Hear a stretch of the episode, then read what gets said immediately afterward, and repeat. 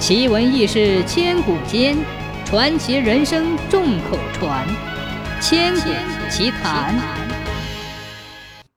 贾成林祖辈居于兖州城内，以开杂货铺为生。他膝下有女，名叫宜兰，年方十八，面貌清丽，心地善良。城内上门求婚者无数。贾成林最终相中了城南富户陈家的儿子陈乃良。可贾成林担心陈家有钱有势，祖上又有人任过高官，怕会轻视女儿，因此成天发愁，睡不好觉。夫人贾氏见状安慰丈夫，说自己有办法，可帮女儿嫁入陈家之后，婚姻和顺，一生无忧。成婚之后，贾氏亲授女儿一个香囊，并说里面共装有三条妙计，女儿若有烦恼，可依计行事。贾依兰听母亲的话。随身收好香囊。新婚三天后，贾一兰先打开了第一个香囊，只见上面写了三个字：“打斧头。”看到母亲的字后，贾一兰想了想，心里有了主意。接下来，贾一兰就开始扮演一个儿媳妇的角色。她不光嘴巴甜蜜，哄得公婆高高兴兴，还做出了一副十分会过日子的贤惠模样。只要是家里有什么用度，需要外出采买什么东西，贾一兰马上应声而出，劝公婆让她去办。她还说：“我会去娘家杂货铺采购，父母一文钱也不会多算。”就这样，贾一兰取得公婆的信任，只要家里添置物品都由她去买，当然价格高低没有人会仔细盘问她。家里的下人私下里都悄悄议论这个少奶奶有心计。肯定会多报账、藏私房钱。贾一兰对丈夫也表现得分外温存。陈乃良喜欢出去玩牌，与一帮狐朋狗友吃喝玩乐。他的身上经常装一些碎银子。每次回家，贾一兰都会温上水给丈夫洗脚，也会顺手将陈乃良的衣服拿走洗换。丈夫身上揣的零碎银子也都进了贾一兰的腰包。日子过得像流水，转眼一年多过去了。贾一兰生下了一个胖乎乎的儿子，可渐渐的，那陈乃良不爱在家待了，和贾一兰亲热的次数少了。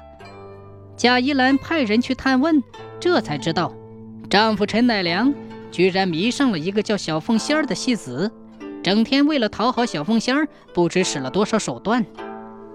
这是男人共有的臭毛病。贾一兰好不难过。这时，他又想起了母亲的锦囊妙计，马上打开香囊，取出了第二条妙计。一看，上面又写了三个字：“学扮丑。”贾一兰想了想，再次领会了母亲的意思。她每天足不出户，不换衣服，也不洗澡，一副邋遢至极的表现。平日里，贾一兰连头发也不梳，披头散发。公婆见她这副模样，都只知道儿媳是被儿子的行为所气，失了常态，但也不好说什么，只好由她去。这样的日子持续了三个月。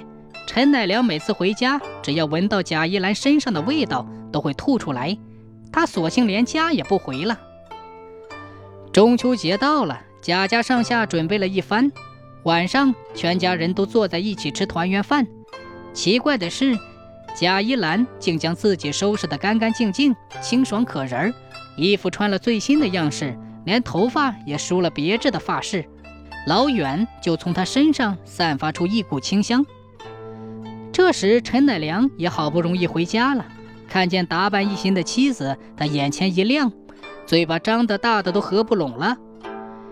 这一晚，陈乃良要回房和贾一兰睡。哪想贾一兰一把就推开丈夫，说自己早就习惯了一个人睡。接下来的好几晚，贾一兰都不理陈乃良，反而越发将自己收拾得精致。陈乃良急得火烧火燎，再也不出去鬼混了，又向妻子赌咒发誓。贾一兰这才同意和陈乃良一起住。奇怪的是，从这以后，陈乃良真的收了心，再也不去捧那个小凤仙了。日子刚太平不久，陈家又出事儿了。之前有个远房亲戚曾到陈家住过一段时间，他走了没几天，竟然来了搜捕乱党的官兵。听说有人指认那个乱党住过陈家，就是陈家的远房亲戚，因此此事受牵连。陈乃良的父亲被抓进了大牢。后来家里人出钱四处打点，好不容易将他赎回来，却也令家道败落，几乎穷得叮当响。陈母索性也辞掉下人们，所有的家务都由自己和贾宜兰一起做。可陈乃良是个甩手掌柜，啥也不会，花起银子来依旧不懂得心疼。贾一兰再次拿出母亲给的香囊，看起最后一条妙计，上面写着“信佛道”。贾一兰想了想，心里再次有了主意。她拉着丈夫一起去城内的寺庙参拜神佛。回家后，贾一兰告诉丈夫，她已经向神佛祈求，令我们家再度兴旺。不过，既然信了神佛，就得多放生才行。就这样，贾一兰给了丈夫一些银两，叫他去市场上买几只要被屠宰的猪、羊、鸡回来。其实这些银子就是他当初来陈家陆陆续续攒起来的。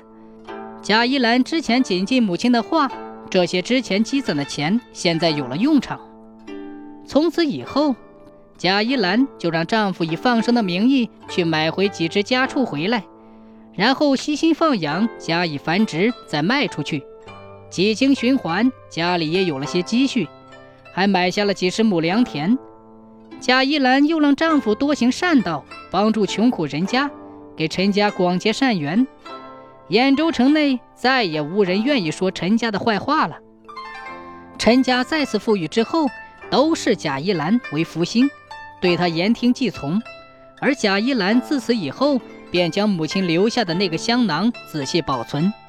家里娶了媳妇儿要嫁出去的女儿，都让他们努力记住香囊中的妙计，好叫他们日后能勤俭持家，过上幸福的生活。